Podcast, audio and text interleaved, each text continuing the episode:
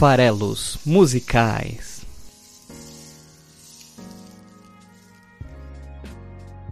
Fala aí, você que gosta de música e que gosta dos farelos musicais. Meu nome é Paulo Farelos e eu estou muito feliz de estar aqui para o episódio de número 50 do nosso podcast musical, que fica aqui no site esfarelado.com para toda quinta-feira, toda semana, falar de um artista e de pelo menos uma das suas canções. E hoje, né, estamos aí comemorando esse simbólico número 50, que significa que já tem 50 semanas que toda quinta-feira tem episódio aqui no esfarelado.com. E por ser um número aí cheio, bonito, 50, né? Vamos lá, quase completando um ano de vida o nosso podcast. Eu, é lógico, escolhi com muito carinho o artista da vez, o artista que vai aí ilustrar o, o, o episódio 50. E é um dos meus artistas favoritos, como não poderia deixar de ser. Leonard Cohen é o grande artista, cantor, poeta, escritor canadense que nos deixou, né? É, faleceu em 2016. É, é, um episódio evidentemente emocionante para mim e, e, lógico, vou aí tentar fazer jus, mas é, eu gosto tanto do Leonard Cohen que foi fácil escolher ele para ser o artista, mas por outro lado é muito difícil escolher a canção para ser explorada aqui, já que poderiam ser tantas, né? Tem tantas e tantas canções do Leonard Cohen que eu, que eu gosto, sei decor e, e cantarolo por aí. Tem até um episódio interessante, eu estava numa das viagens aí recentes que a gente fez, eu e a Gi Farelos, que foi lá para ir até o campo base do Everest, né? E foi no ano do, do no ano foi no ano seguinte ao falecimento dele. Eu ainda estava ouvindo muito depois que ele faleceu. Eu voltei a ouvir bastante, 2017, né? E eu estava cantarolando no aeroporto, né? Uma, uma, das canções dele em voz alta, por acaso. E a pessoa atrás de mim na fila falou assim: ah, Leonardo Cohen é bom, né? E tal. É, é muito legal quando você é, é, encontra fãs de coisas que você gosta por aí, né? Essas histórias que a gente acaba tendo para contar. Então, como era muito difícil de escolher a canção, é, eu poderia ter escolhido várias para apresentar um pouco da obra do, do Leonard Cohen, mas aí ao mesmo tempo eu ia achar que eu ia ser raso nas análises, porque quando a gente fala de mais de uma música aqui, geralmente não dá para explorar tanto.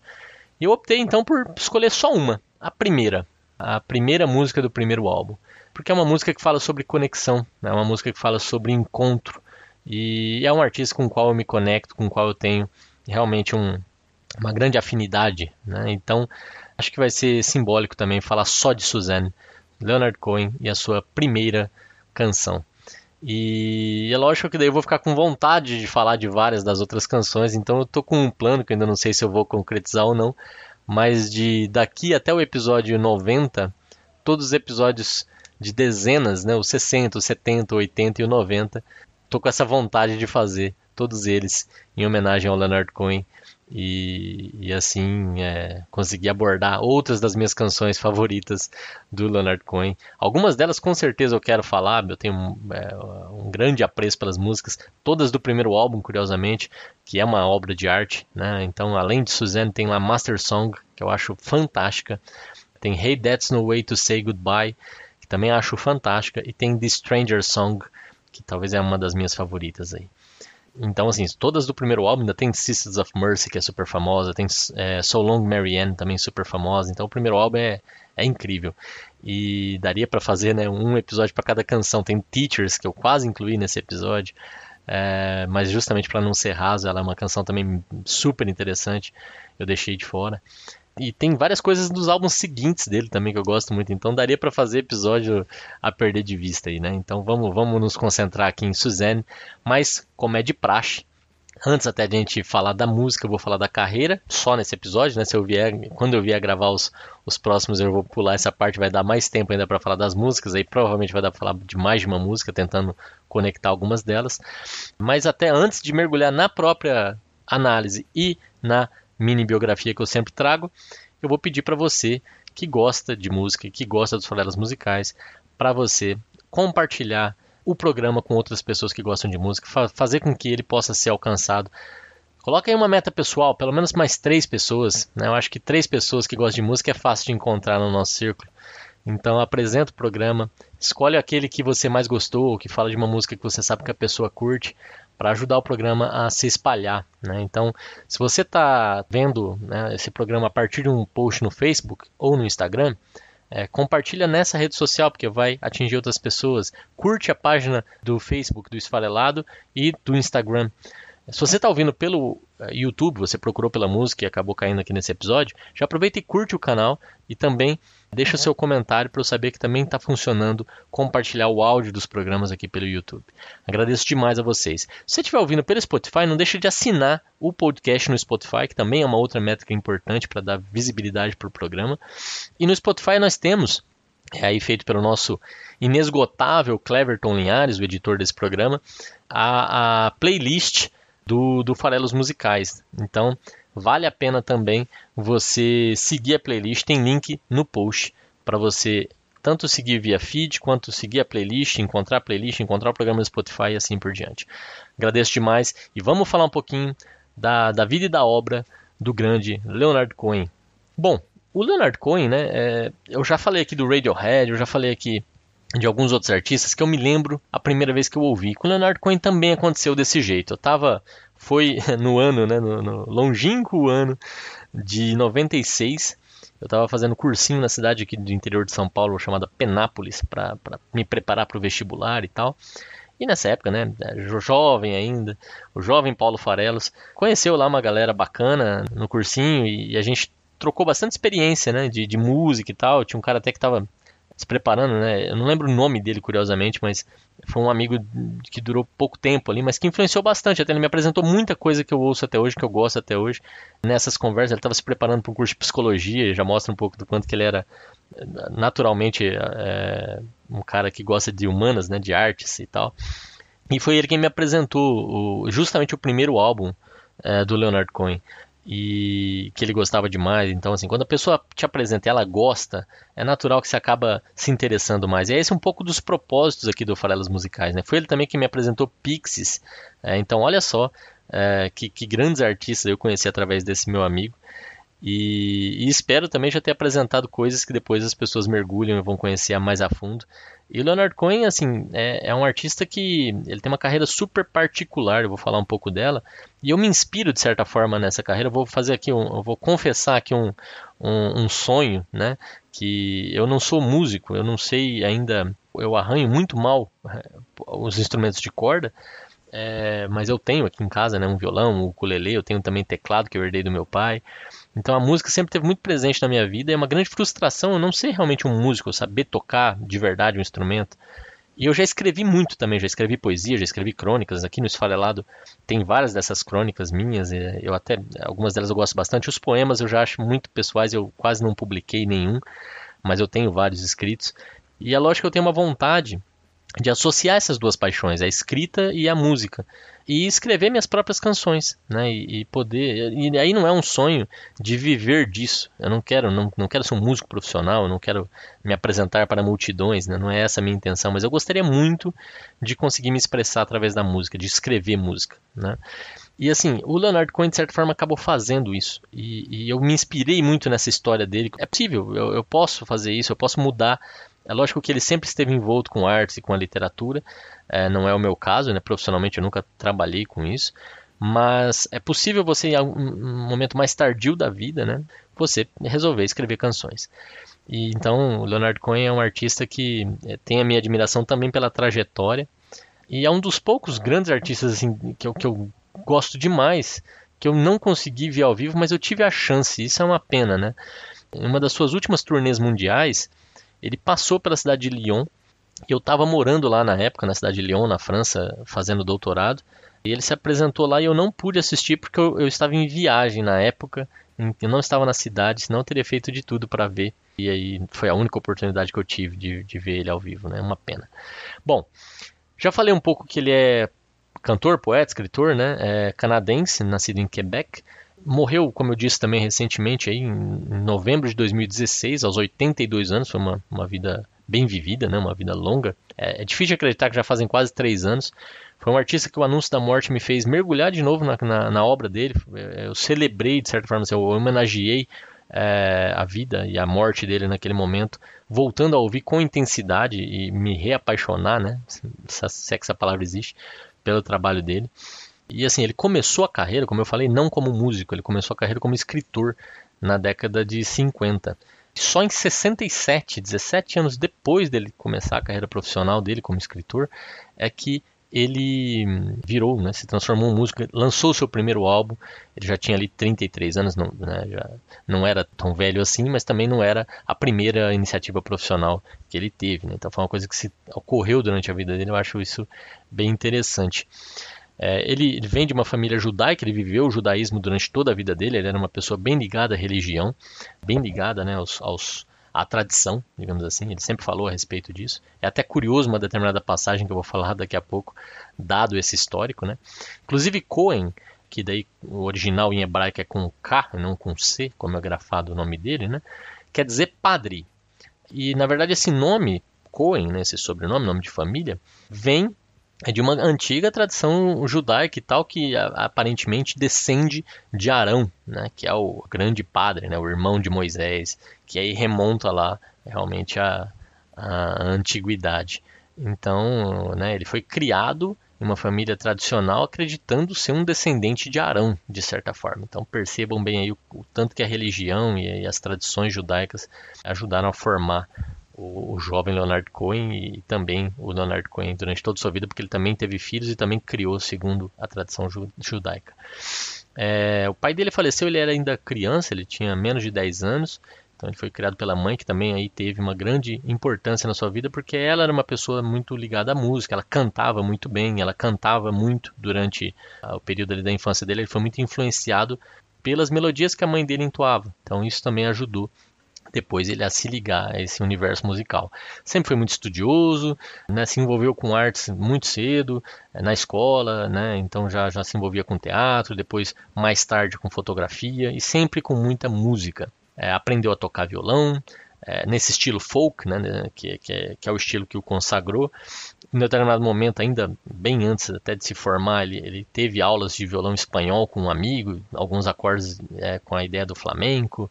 Depois ele começou a estudar violão clássico, então essa formação com instrumento de cordas foi muito forte para ele.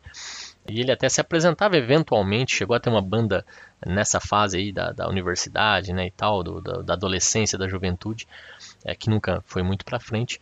É, mas ele chegava a se apresentar também na, na noite lá do, do Canadá. Ele foi estudar em Montreal, na Universidade McGill, também ligado totalmente à literatura e à poesia.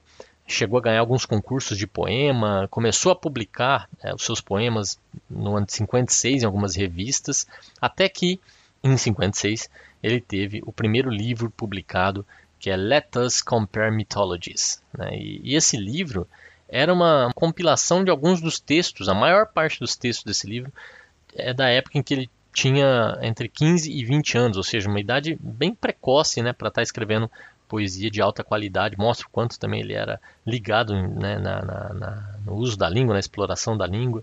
O livro foi aclamado, foi muito bem recebido, chamou atenção.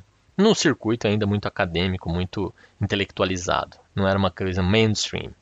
Ele continuou estudando, ele mudou para Nova York, ficou um tempo por lá, lançou seu segundo livro de poesias, né, chamado The Spice Box of Earth, em 61. Nada de carreira musical até então. Começou então a se dedicar a escrever romances, né, saindo um pouco aí do, do universo só da poesia, até que em 63 ele lançou The Favorite Game, é, em 66 Beautiful Losers, tudo isso aqui que eu estou falando são livros, é, não, não tem nada ainda aí de música, né? então é uma carreira realmente sui generis, né? bem particular. Ele lançou outro livro de poesias em 64 chamado Flowers for Hitler, e nessa época ele tinha se mudado para uma ilha grega. Ele alugou uma casa e teve uma vida bem rural é, nessa ilha grega de Hydra, é o nome da, da, da, ilha. E ele tinha uma casa super pequena com a sua máquina de escrever, onde ele ficava trabalhando. Ele se envolveu com, com uma norueguesa é, que vinha de, um, de um recém, uma recém-separação chamada Marianne Ilen nessa ilha, nessa casa. Inclusive a capa, né, a contracapa do segundo álbum dele é uma foto dela na casa grega, dessa ilha grega, em frente à, à máquina de escrever. É uma foto bem, bem icônica. É essa, a Marianne, né, e com quem ele viveu. E com quem ele viveu durante boa parte dos anos 60, né, enquanto ele estava ainda se dedicando a essa carreira de escritor. Então, ao viver numa ilha grega que era paradisíaca, era perfeita para se inspirar, ele tinha um custo de vida muito baixo, né? Porque ele não estava fazendo também tanto sucesso comercial assim com seus livros, apesar de já ter começado a ter uma audiência cada vez maior. É, então, eu falei o nome da, da, esposa dele aqui, né, da pessoa com quem eles, da companheira, né, da pessoa com quem eles falavam nessa época da, da década de 60, só para chamar atenção para um dos clássicos do Leonard Cohen, que é So Long Marianne, e, e né, é, até mais Marianne, que é uma, uma obra dedicada a Marianne, obviamente. Né. Então, é, é, por conta disso que eu estou falando aqui dessa pessoa em específico. Ela também foi a inspiração por trás de outro clássico muito regravado do, do Leonard Cohen, que é Bird on a Wire.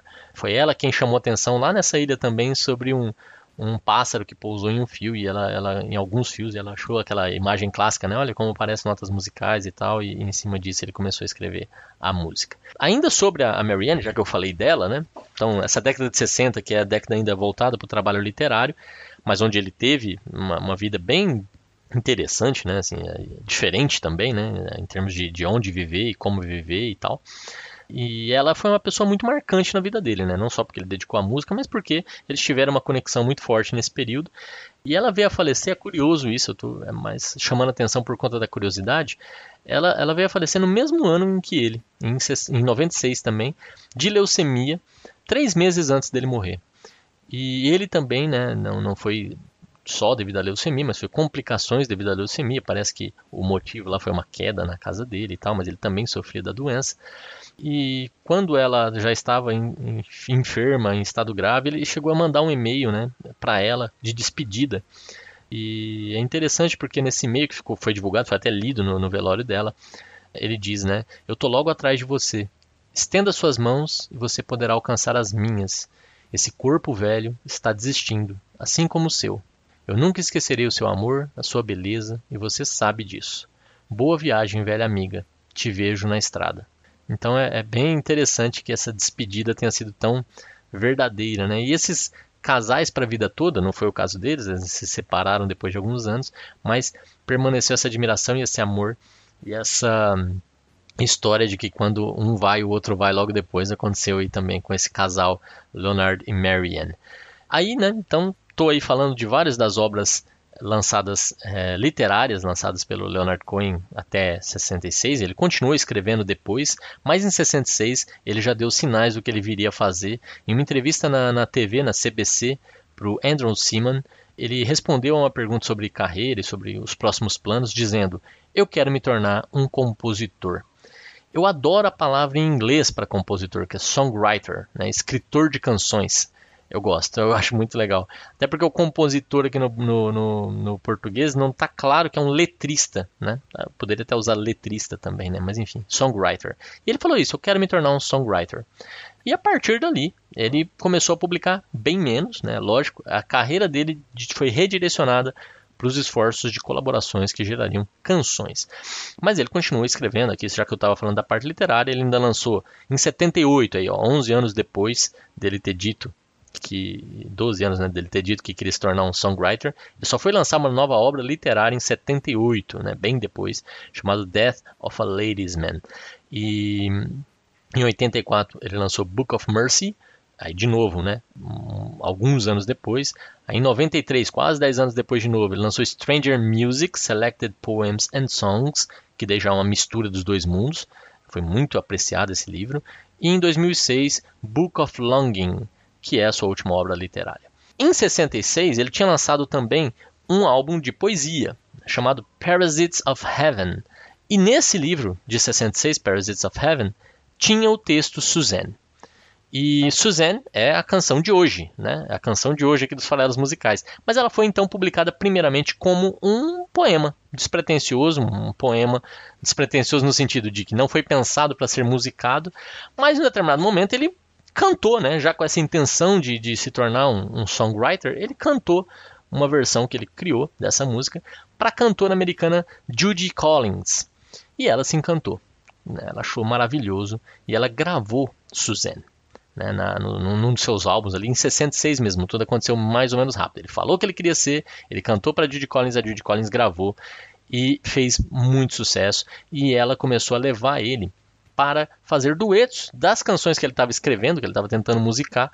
Então, as canções dele começaram a ser cantadas em dueto, junto com a Judy Collins, que já tinha o seu público, já tinha sua turnê, e isso começou a chamar a atenção para ele.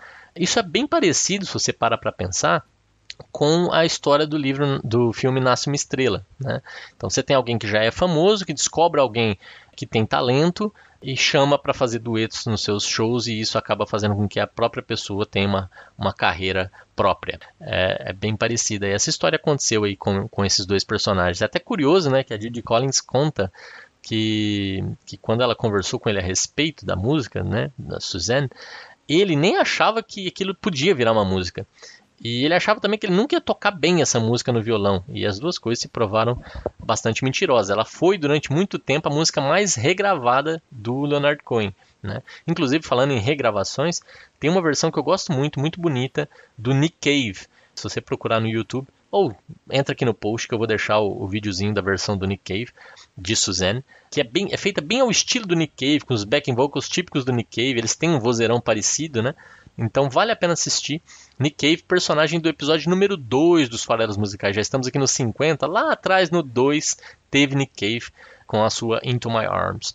Então, a Judy Collins começou a ter o Leonard Cohen a tiracolo ali, e aí até que ele chamou a atenção da Columbia, que o contratou para lançar o seu primeiro álbum, e esse primeiro álbum é o The Songs of Leonard Cohen, e, e chamou muito atenção, virou cult, nos Estados Unidos, virou cult no Reino Unido e ele começou a fazer um, um, grande sucesso a partir desse primeiro álbum e lançou em seguida dois novos álbuns no mesmo estilo.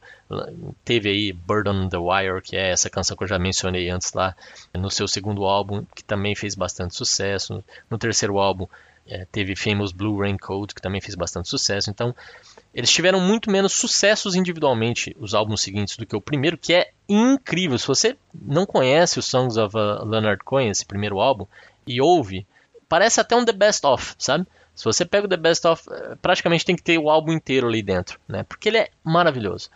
É em 67. E aí em 69, Songs from a Room, que é o que tem o, o, a foto lá que eu mencionei da Marianne no, no, na, na, máquina de datilografia. E daí tem Songs of Love and Hate, que é o terceiro álbum de 71.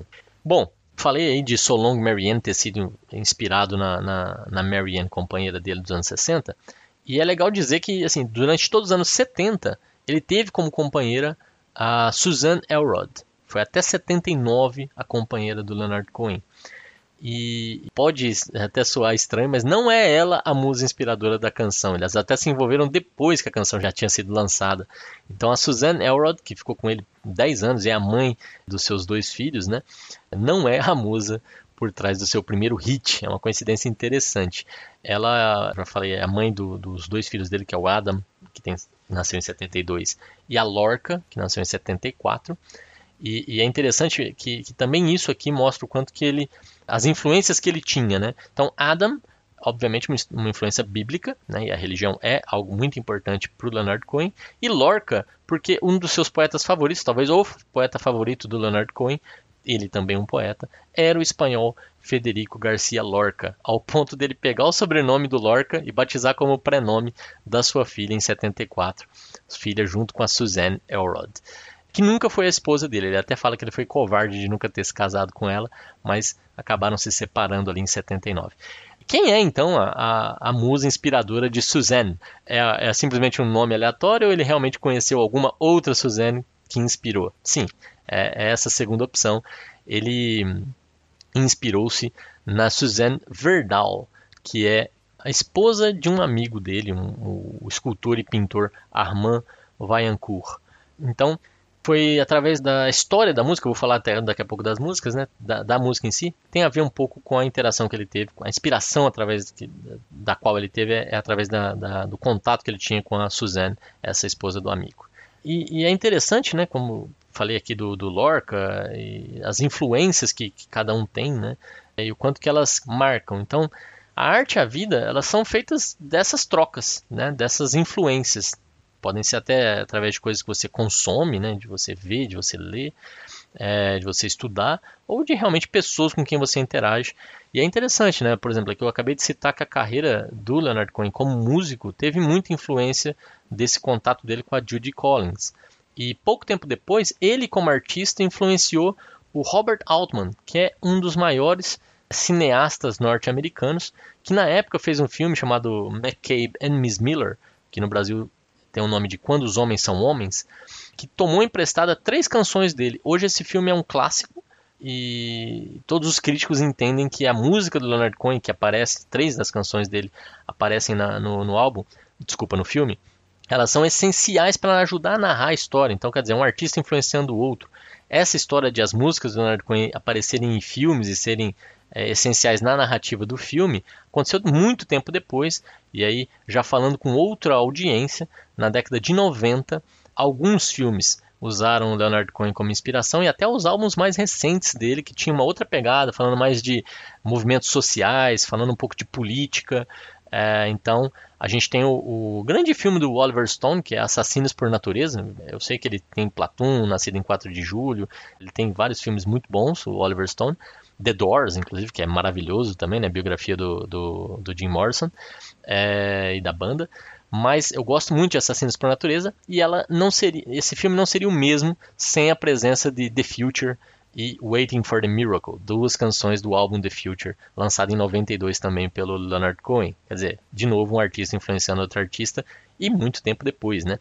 Tem a canção Everybody Knows, que apareceu em dois filmes nos anos 90 e também aí começou a chamar a atenção desse público dos anos 90 e, e em diante para o trabalho do Leonard Cohen, né? No filme Exótica, do, do, do conterrâneo dele, o Atom Egoyan, é, e no filme Um Som Diferente, que tinha Christian Slater como, como estrela. É, ele influenciou tanto, tantas gerações, começou a aparecer em tantas frentes diferentes, como esses filmes que eu citei agora, que ele foi citado nominalmente na canção Penny Royalty do Nirvana. Então Kurt Cobain ajudou também a disseminar Leonard Cohen por aí. Né? Então Kurt Cobain colocou lá um, um, dos trechos de Penny Royalty, que foi lançado no, em 93 no álbum Inútero da banda Nirvana, diz Give me a Leonard Cohen afterward, so I can see eternally. Então, para que eu possa suspirar eternamente, me dê um, um pós-mundo do Leonard Cohen, né? Acho que ele aí tentando demonstrar o quanto que tinha uma, uma visão talvez aí pessimista ou, ou escura ou dark, né, do mundo com a qual ele pudesse suspirar, ele pudesse se lamentar eternamente, né? Então, pouco tempo depois ele se matou e, é uma pena, né? Mas acho que é, eu não sei que tipo de pós-mundo o, o, o Kurt Cobain acabou tendo, mas não sei se foi o que ele gostaria, que era o pós-mundo do Leonard Cohen. Eu falei que ele viveu a tradição judaica, né? Então ele teve lá a carreira de escritor, teve a carreira como músico, ela durou até o final da sua vida. Ele chegou a lançar um álbum em 2016, três meses, não, na verdade três semanas antes do seu falecimento, ele lançou o seu último álbum, né? Foram 14 álbuns de estúdio. A religião foi muito importante, é muito importante na obra dele, mas curiosamente, esse é o ponto que eu, que eu queria comentar que eu acho interessante. Em 94 ele entrou em um período de reclusão no Centro Zen de Mount em Los Angeles, e ele ficou cinco anos lá e ele saiu ordenado um monge zen budista, sob o nome de Jikan, que significa ciência. E isso é bem curioso, se você pensa em toda a tradição que ele viveu e tal. E em entrevistas perguntado se ele estava trocando de religião, ele falou que de forma alguma ele não abandonava a religião dele, ele tinha estava é, bem satisfeito com o judaísmo e ele enxerga que não há nenhum conflito entre as duas coisas. Eu achei bem curioso. Então ele, e na verdade ele foi um estudioso de todas as religiões orientais e ocidentais durante toda a vida dele. Ele foi influenciado por elas, evidentemente até, mas sempre dizendo que ao observar as outras formas de expressão e de religiões, é, de espiritualidades, ele sempre reforçava muito mais a, a crença dele, na verdade, ele nunca trocava, né? Então, em termos de discografia, foram esses 14 álbuns, né? Eu falei já dos três primeiros. Em 74 teve o quarto, New Skin for the Old Ceremony. 77, Death of the Ladies Man, parecidíssimo com o título, mas não igual com o título do livro que ele lançou em 78. Em 79, Recent Songs. Esse é um álbum importante na, na discografia dele porque é, começa a trazer é, novos elementos em termos de arranjo, influências um pouco ali mediterrâneas, uma guitarra cigana começando a aparecer. Ele fez uma parceria com a banda Passenger, que trouxe um pouco de sintetizadores para ele. Ele começou a usar muito isso na década de 80 principalmente, mudando bastante o estilo dos seus arranjos, o estilo das suas canções.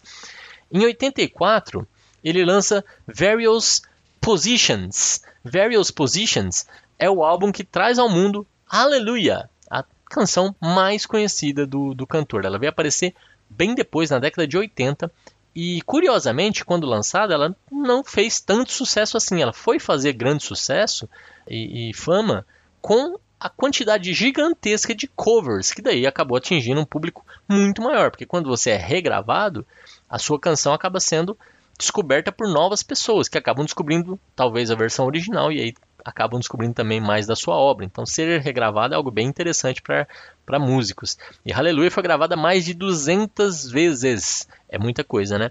O John Cale fez uma versão na década de 90 que começou a chamar a atenção. O Jeff Buckley fez a versão que talvez foi a mais conhecida naquele momento e aí daí para frente muitas e muitas e muitas novas gravações de Hallelujah que foi aparecer até no Shrek, né? Também chamando a atenção de muita gente. Esse mesmo álbum de 84, Various Positions, tem algumas das canções também mais conhecidas desta fase do, do Leonard Cohen, Dance Me to the End of Love, If It Be, If It Be Your Will, é, né, se for da sua vontade. Em 88 ele lança I'm Your Man, e aí sim, sintetizadores à vontade também, né, muito usados. First We Take Manhattan, talvez seja a música, junto com Everybody Knows, as duas músicas mais famosas desse álbum de 88. Já falei que em 92 ele lançou The Future, que foi usado ali pelo Oliver Stone. Em 2001 aí teve essa reclusão, né, de 92 até 2001, nenhum trabalho musical porque ele estava se tornando o Jikan, monge zen budista. Em 2001 ele lança Ten New Songs, que foi premiadíssimo, foi talvez o álbum mais premiado da carreira dele. Foi um, um retorno às glórias, digamos assim, né? E até chamou tanta atenção. acho que não foi devido a isso, mas eu acho que isso ajudou. Ele foi nomeado em 2002, no ano seguinte, para a Companhia da Ordem Canadense, que é a maior condecoração civil do país. Esse álbum trouxe ao mundo In My Secret Life, A Thousand Kisses Deep, Alexandra Living, e aí em 2004 ele lançou o álbum The Header. Em 2012 teve um outro hiato aí considerável, ele lançou Old Ideas, foi também um grande sucesso, é, atingiu o primeiro lugar das paradas, concorrendo com Lana Del Rey naquele ano, é, mas atingiu o lugar, primeiro lugar das paradas em alguns países europeus. Em 2014, já próximo do fim da sua vida, ele lançou Popular Problems, e em 2016, o ano em que ele faleceu, ele lançou seu último álbum de estúdio em vida, e One It Darker, Você Quer Ainda Mais Escuro, né? ainda mais escuro, soturno três semanas antes do seu falecimento, como eu disse. Eu conheço pouco da obra final né, é do Der Heather em diante, eu praticamente não ouvi, eu não tenho muitas memórias, não conheço de decor nenhuma das canções, mas estou até interessado agora nessa, nesse retorno aí ao, ao Leonard Cohen de novo, a, a aprofundar um pouco mais nos trabalhos mais recentes, mais próximos do fim da vida dele. Para terminar essa fase aqui da, da biografia, para encerrar o assunto, eu queria dizer que o filho dele, que é o Adam Cohen, que também é um músico, que ajudou na produção dos últimos álbuns do pai, que tem uma banda chamada Low Millions, ele anunciou que ele está produzindo um novo álbum de inéditas para ser lançado póstumamente do trabalho do pai. Né? E a previsão é que isso vai acontecer ainda em 2019. Então fica aí esse reforço de que talvez ainda esse ano, mas no mais tardar no ano que vem, devemos ter o último álbum da carreira da carreira da vida, né, da, da vida e da morte aí do Leonard Cohen com as suas últimas canções ainda não lançadas, sendo trabalhadas pelo filho dele para serem é, trazidas ao mundo. Bom, é isso. Vamos então falar um pouquinho de Suzanne, a canção de hoje dos farelos musicais.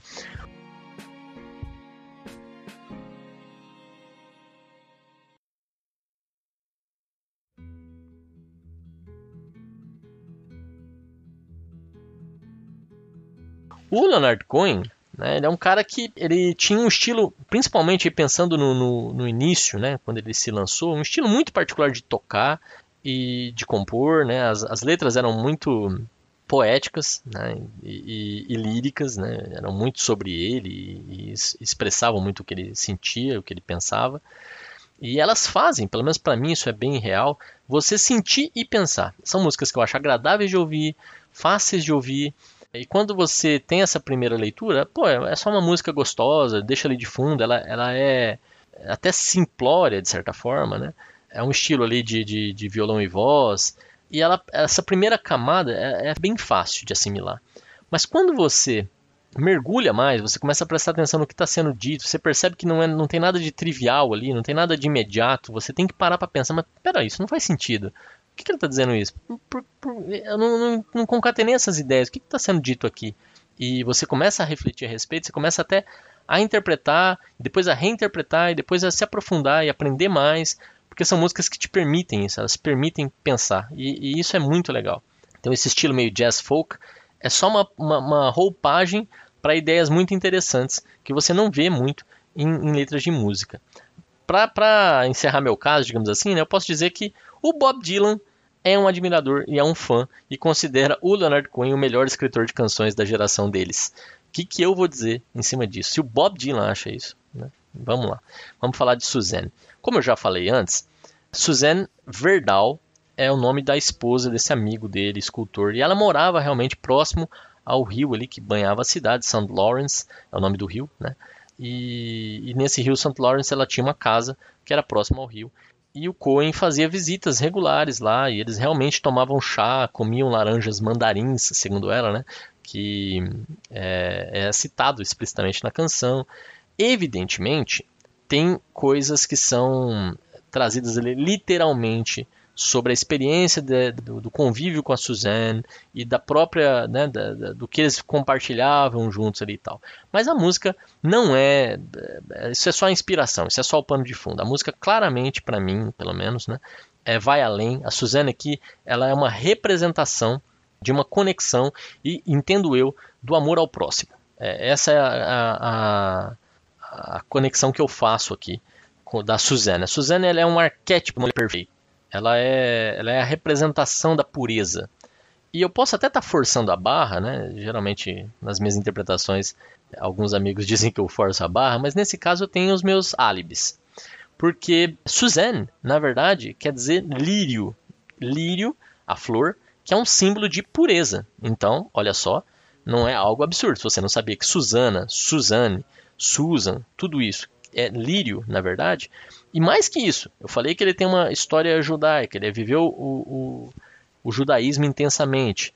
A origem do nome é hebraica, é Shushana, né? S-H-U, S-H-A, Na, que quer dizer lírio, né? é o nome da flor. Shushana é o nome da flor em hebraico, e aí acabou virando o nome da flor, virou nome de pessoas também, quando você quer dizer que ela é uma, uma criança pura, né? uma criança vai viver a pureza, porque era a associação que se fazia com a própria flor.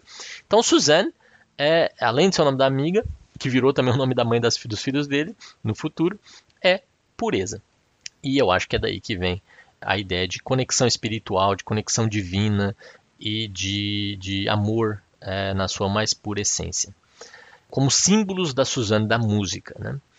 E aí ele, né, o, o ele, o você, para quem a canção também fala, né, tem o Suzanne, que é ela, e tem você, é também um arquétipo do homem, do homem pecador, do homem imperfeito, do homem que busca se aperfeiçoar, se melhorar.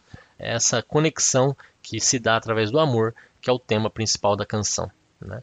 Suzanne também, né, não poderia deixar de dizer, além de dizer que é o símbolo da pureza, etc, etc, ela é, é uma personagem bíblica, né, que foi morta lá pelo imperador Diocleciano, porque recusou o casamento com o genro dele, porque fez votos de castidade. É daí que vem um pouco a ideia de pureza.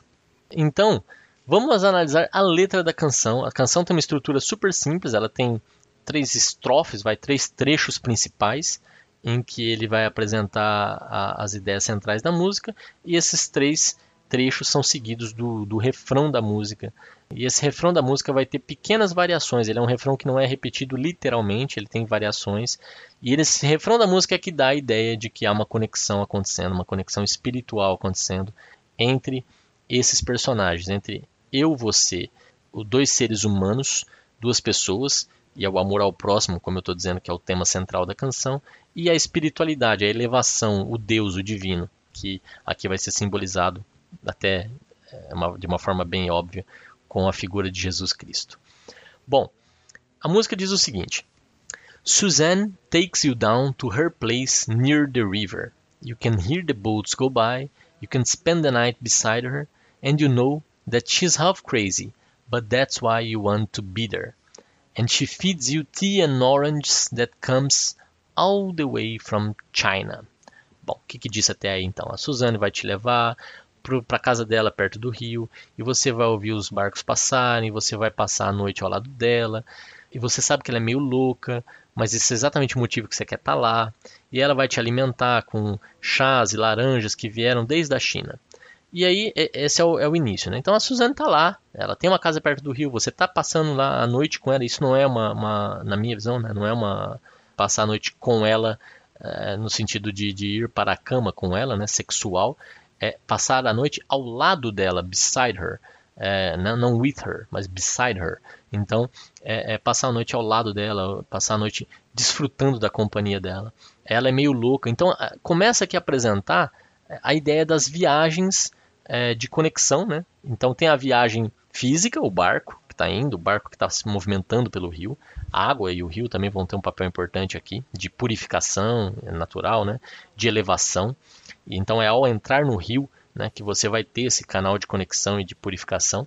Então ela está lá é, próxima ao rio. Ela é o caminho que te leva para o rio. Né? Você ouve os, os barcos passando você passa a noite ao lado dela, então começa a ter uma conexão também física ali, de troca, né, de proximidade, de conexão. Tem essa ideia mental, ela é meio louca, e ela tem essas coisas exóticas, né, as comidas que vêm da China, etc. Então também tem essa conexão com a viagem, né, por, por outros locais, por outras, pelo exotismo que ela oferece. Mas essas coisas todas, né, a proximidade do rio, a conexão com ela, é, o fato dela ser hospitaleira, etc racionalmente não me convence. Eu não sou apaixonado por isso, eu não tenho essa conexão, eu não sou capaz de amar, de me doar, para apesar dos encantos das outras pessoas, né? E aqui, de novo, é, uma, é, uma, é um arquétipo, né? Então, eu percebo que existem outras formas de ser, algumas que eu identifico como loucura, eu percebo que existe ali um outro caminho, eu percebo que existem coisas que eu desconheço e que me são ofertadas pelas outras pessoas, mas eu não consigo amar o outro. É muito difícil vencer essa barreira de amar o outro. E, isso aparece nos versos seguintes que dizem: And just when you mean to tell her that you have no love to give her. Então, no momento em que você pensa em dizer a ela que você não tem amor para dar para ela, né? então você, você, racionalmente você está pensando aqui, eu não consigo te amar, não é possível te amar. Then she gets you on her wavelength. Então, ela te toma no seu comprimento de onda, ela te toma na sua sintonia, ela te toma na sintonia dela, no, no comprimento de onda dela, que daí wavelength, a palavra wave, onda, remete naturalmente à, água, né? E, onda, água natural. Então, imagina-se que quem te entrou no rio com ela, and she lets the river answer that you've always been her lover. E ela deixa que o, que o rio responda que você sempre foi o seu amante. Então, eu estava racionalmente aqui pensando que eu vou dizer que eu não posso te amar, que eu não consigo te amar. Ela te conecta na, na onda, no comprimento de onda dela, dentro do rio. Ela já está ali dentro do barquinho, te fazendo navegar naquele, naquela, naquela água que vai te mostrar que você, na verdade, pode sim amar, que você sempre amou. Né? E aqui isso é tudo muito ainda. É, é, frágil essa minha interpretação, né? Ainda é muito, ela é muito sutil, pode ter outras e tal. Mas é, é, é, a que eu acredito, eu acho que ela vai ser reforçada pelos, pelas estrofes seguintes. Então, nesse primeiro momento, é assim que eu enxergo. Né? Existe essa conexão, existe uma barreira para poder amar o próximo, mas ela, ela consegue te, te abraçar, ela consegue te levar para dentro disso de uma forma a, a, fazer com que essa é a resposta eterna. Né? É, é, é assim que você vai ser se você deixar com que essa conexão aconteça. O refrão é uma das formas de justificar essa, essa interpretação. O refrão diz: And you want to travel with her, and you want to travel blind. E você quer navegar com ela, e você quer navegar cego. E aqui é você se dispondo a ir na viagem, é você querendo viajar, você querendo se entregar por inteiro. É o cego, né? Cego, né? Viajar cego é um, é um, é um de, de se entregar, é de sem julgamento, é sem razão, é com fé. Lembre-se que a fé é cega, né? Então, eu quero ir, eu quero acreditar. And you know that she will trust you, e você sabe que ela vai confiar em você. Então, vai ser estabelecida essa conexão. E aqui eu enxergo bem essa questão da fé e do desejo e da espiritualidade. Né? Então existem duas pessoas, existe uma conexão de amor, não necessariamente amor homem e mulher aqui, eu acho que longe disso, acho que aqui a ideia é muito mais de conexão e de amor entre pessoas de qualquer natureza e olhar o próximo como um igual e querer amá-lo, independente de quem ele seja, do que ele acredite, de quais são as diferenças entre a gente, amar ao próximo não importa quem. E isso está no mundo das ideias. E só é possível quando a gente transcende um pouco as, o nosso egoísmo, as nossas falhas, os nossos defeitos, as nossas, os nossos julgamentos, as nossas é, ideias preconcebidas. E aí você remete, a música remete naturalmente a Platão, dizendo, para encerrar aí o, o refrão, For you've touched her perfect body with your mind. Porque, né, for é, também é, pode ser traduzido como, como because, porque. Né? Porque você é, tocou o corpo perfeito dela com a sua mente. E esse corpo perfeito aqui não é o corpo, o corpo físico, o corpo carnal. Aqui você está fazendo uma alusão ao mundo das ideias, em que as coisas perfeitas né, só existem no mundo das ideias. E você só consegue alcançar elas também se elevando, também usando a sua mente nesse caso aqui, mas usando o seu espírito, né? usando a, a transcendência, saindo aqui do, do, do mundano. Então, é, você sabe, você quer navegar cego com ela, você quer navegar com ela, porque você sabe que ela vai confiar em você e você vai conseguir com a sua mente, com a sua espiritualidade, com a sua fé, alcançar e tocar o corpo perfeito dela. Então você vai estabelecer uma conexão de ida com ela, né? Você vai conseguir você alcançá-la, né? é assim que, que é, a gente tem a apresentação da Suzanne e dessa conexão entre ela e você, tá? Suzanne takes you down to her place near the river. You can hear the boats go by. You can spend the night beside her, and you know that she's half crazy, but that's why you wanna be there. And she feeds you tea and oranges that come all the way from China. And just when you mean that you have no love to give her, then she gets you on her wavelength. And she lets the river answer that you've always been her lover. And you want to travel with her, and you want to travel blind, and you know that she will trust you, for you've touched her perfect body with your mind. Bom, dito tudo isso, vou levar aqui agora para o segundo estrofe. A segunda estrofe muda totalmente de lugar. Ela vai falar de Jesus, explicitamente. É, é Jesus aí, não é mais Suzanne e você, é Jesus a figura central da segunda estrofe, remetendo claramente aqui à religiosidade né, do Cohen e da própria canção, de certa forma, porque depois ele vai voltar na terceira estrofe para Suzanne de novo. E aí ele está fazendo uma alusão clara entre Jesus e Suzanne, uma comparação entre os dois, dando aí esse caráter divino para a própria Suzanne. Né? E, e, esse caráter de, de a mensagem de Jesus estar incorporada nela, incluindo aí o amar ao próximo, né? que é talvez aí esse, esse amor incondicional, a principal mensagem que Jesus trouxe. A estrofe diz que Jesus foi um marinheiro. Ela começa exatamente dizendo isso. And Jesus was a sailor. Né? Jesus foi um marinheiro. Na verdade, Jesus foi um carpinteiro. Mas a gente sabe também que ele foi um carpinteiro que andou sobre a água. Está lá em Mateus 14, 25. Então, se você faz alusão ao marinheiro, e a, o verso seguinte diz: When he walked upon the water, que é exatamente esse trecho do Mateus 14, 25, e quando ele andou sobre a água. Então, a ideia aqui é que os marinheiros são aqueles que têm fé, porque é essa a ideia né? que Jesus consegue andar sobre a água porque ele acredita que ele pode. Ele sabe que ele tem um caráter sobre-humano, que ele é Deus e que todos somos Deus, deuses. Então, ele começa com essa ideia, né? Jesus era um marinheiro quando ele andou sobre a água. E ele continua, and he, né, ele está falando de Jesus de novo, and he spent a long time watching from his lonely wooden tower.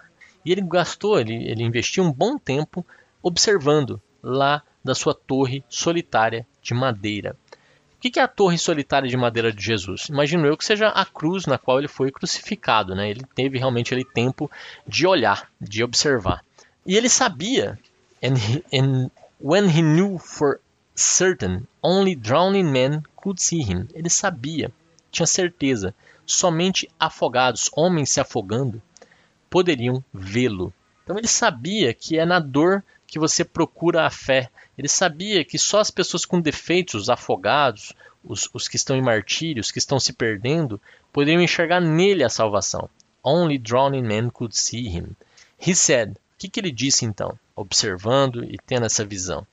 He said, All men will be sailors then, until the sea shall free them.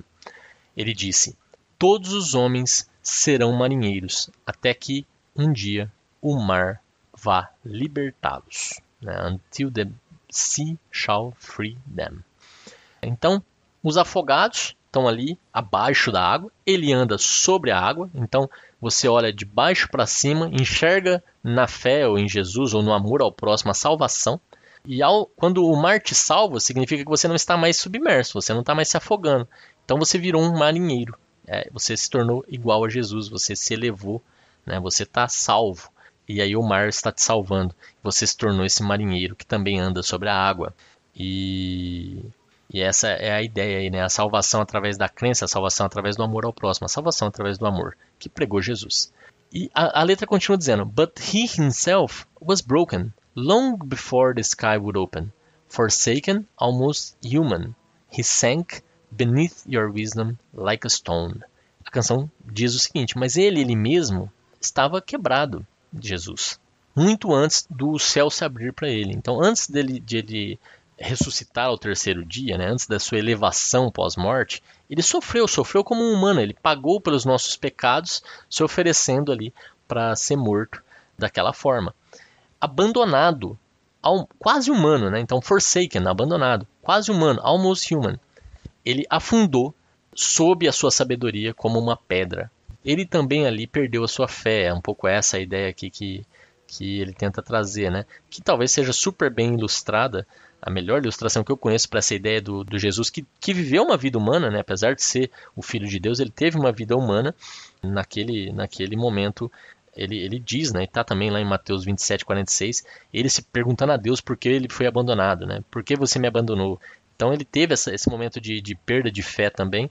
Então, se ele teve esse momento de perda de fé, no momento final da sua vida, como eu estava dizendo antes, talvez a melhor ilustração artística disso seja o filme o último, A Última Tentação de Cristo, do Scorsese. É maravilhoso esse filme e fala basicamente sobre essa tentação é, no momento da morte, né?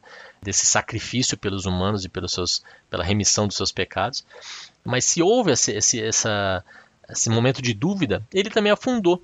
E aqui tem uma parte que é super interessante.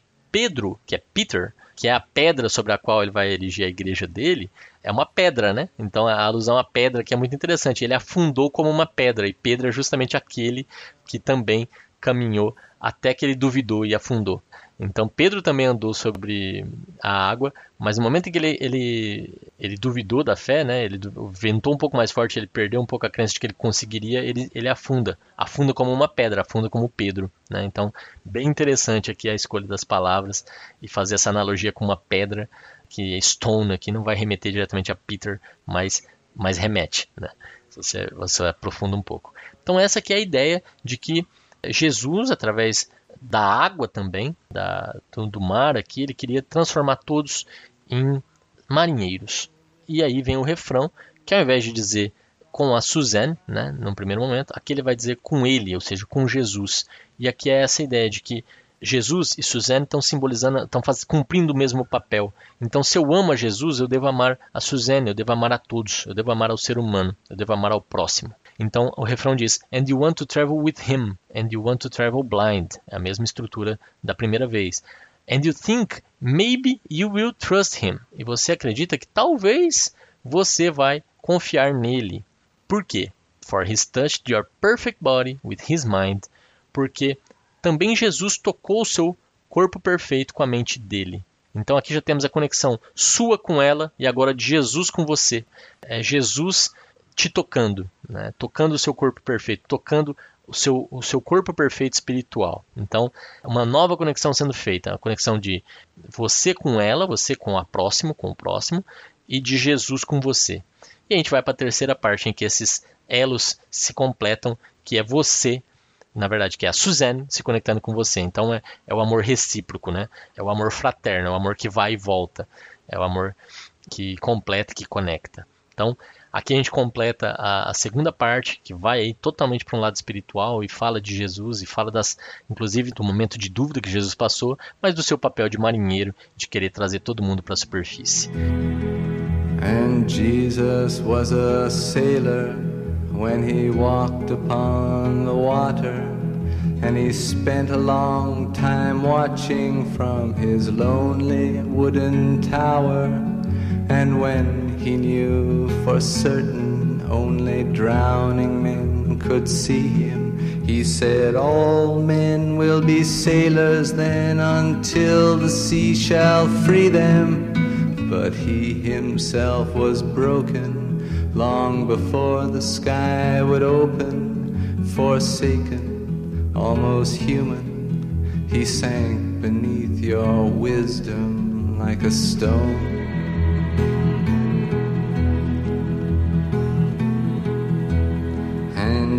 Want to travel with him, and you want to travel blind, and you think maybe you'll trust him, for he's touched your perfect body with his mind. Para fechar, então, a canção, ele diz: Now Suzanne takes your hand and she leads you to the river. She is wearing hags and feathers from Salvation Army counters. É... O que está dizendo aqui? Né? Então a Suzanne agora toma sua mão e ela leva você para o rio. É, e ela está usando trapos e, e penas dos balcões do Exército da Salvação. E aqui de novo, ele mistura o mundo literal, uma pessoa chamada Suzanne que está usando roupas velhas, está usando roupas do Exército da Salvação, que é uma entidade real do nosso mundo, que você pode se, se, se sintonizar. Mas aqui é para dizer, é com essas pessoas que a gente tem que se relacionar, com as pessoas do mundo real.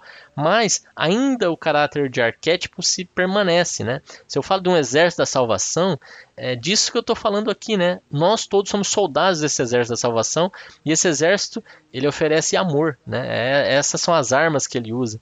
E quando ela, ela, ele cita que ela está vestida, Suzanne, que tem esse caráter divino, que tem esse caráter etéreo, ela está é, vestida com trapos, é, também remete a, a questão de pobreza, mas no sentido bíblico de que aos pobres caberá o reino dos céus, né? Então, no sentido de que o que a gente tem a oferecer de mais valioso, a nossa maior riqueza, é o amor e a compreensão que a gente pode dar e, e, pode oferecer aos próximos. E aos próximos é exatamente todos os que estão próximos de nós. Não adianta amar o artista que está distante, não adianta amar só a sua própria família ou amar só quem concorda com você. É, dar o exemplo que Jesus deu de amar os rotos, as prostitutas, os bandidos, os ladrões, todos merecem amor. Né? Então, a música continua dizendo: And the sun pours down like honey. O sol é, se põe derretendo como mel. On Our Lady of the Harbor. E aqui é bem de novo essa mesma ideia de trazer elementos reais do nosso mundo e elementos que podem ter uma outra interpretação. Quando ele fala que o, som, o, o, o sol se põe na Nossa Senhora do Porto, e, e, e a Suzane acabou de levar ele para o rio, então dá a impressão de que ele está olhando para ela e o sol está se pondo e se emoldurando em volta dela, e aí dá de novo esse caráter divino para ela, né? dá essa, essa, essa ideia né? de, de, de perfeição emoldurada sob o pôr do sol da Nossa Senhora, que é perfeita e tal. Para a própria Suzanne, você pode ter essa interpretação, mas saiba que na Catedral de Montreal tem a estátua Nossa Senhora do Porto, que é uh, exatamente o nome que ele usa aqui na canção. Então você pode pensar também literalmente que o sol estava se pondo atrás da estátua naquele dia. Né? E, e essa estátua, justamente, ela fica na catedral que dá para o rio, e a ideia é que a Nossa Senhora está abençoando todos os barcos que vão se ancorar ali no, no porto do rio. E a música continua dizendo: And she goes and she shows you where to look among the garbage and the flowers. E ela te mostra para onde olhar entre o lixo e as flores. Né? Então saber separar um pouco as coisas boas das coisas ruins. É ela quem vai te mostrar isso. There are heroes in the seaweed. Existem heróis nas algas. There are children in the morning. Existem crianças nas manhãs. They are leaning out for love. Eles estão se inclinando para o amor. And they will lean that way forever. E eles vão se inclinar dessa forma para sempre. While Suzanne holds the mirror. Enquanto a Suzanne segurar o espelho. E o que, que o espelho mostra? O que, que a Suzanne, ao segurar o espelho, está fazendo? Com que todo mundo enxerga a si próprio. Então, é o amor próprio, é o amor ao próximo, é o amor ao ser humano, é o amor incondicional. E, e, quando ela fala que ela está ajudando você a enxergar, ela vai te mostrar o que enxergar. Ela diz que ela está separando as coisas boas das ruins. Ela se refere a heróis nas algas. Então, será que aqui ela está fazendo uma alusão aos heróis que estão é, afundados? Seriam os afogados da estrofe anterior. Né? Então, é a esses que tem, tem espaço ainda para serem salvos. E é você mostrar de novo né, é, que o caminho é se inclinar para o amor. E aqui eu acho que não tem muita dualidade. E aí a, a música repete a estrofe dizendo You want to travel with her and you want to travel blind, né, que é a, a, a parte principal. And you know you can trust her. E você sabe que você pode confiar nela. For she's touched your perfect body with her mind. E aqui o ciclo se completa, porque agora é ela quem está tocando o seu corpo perfeito com a sua mente. Então, você se conecta com ela, ela se conecta com você e tudo isso através do amor incondicional pregado por Jesus. É, então é uma música sobre conexão, uma música sobre respeito, uma música sobre amor ao próximo. É uma música muito, muito bonita. O primeiro poema musicado do Leonard Cohen, que foi o primeiro a, a música gravada por uma, uma, outra artista nesse caso, também gerando uma conexão bonita, e também a primeira canção do seu primeiro álbum, Songs of Leonard Cohen, Suzanne. Fica aí então para vocês a dica de ouvir e tenho certeza se apaixonar pelo trabalho desse grande cantor e poeta canadense. A gente se vê aqui na semana que vem com mais um episódio dos Farelos Musicais. Muito obrigado. Now Suzanne takes your hand and she leads you to the river. She is wearing rags and feathers from Salvation Army counters. and the sun pours down like honey on Our Lady of the Harbor. And she shows you where to look among the garbage and the flowers. There are heroes in the seaweed, there are children in the morning. They are leaning out for love. They will lean that way forever while Suzanne holds the mirror. And you want to travel with her, and you want to travel blind, and you know you can trust her, for she's touched your perfect body with her mind.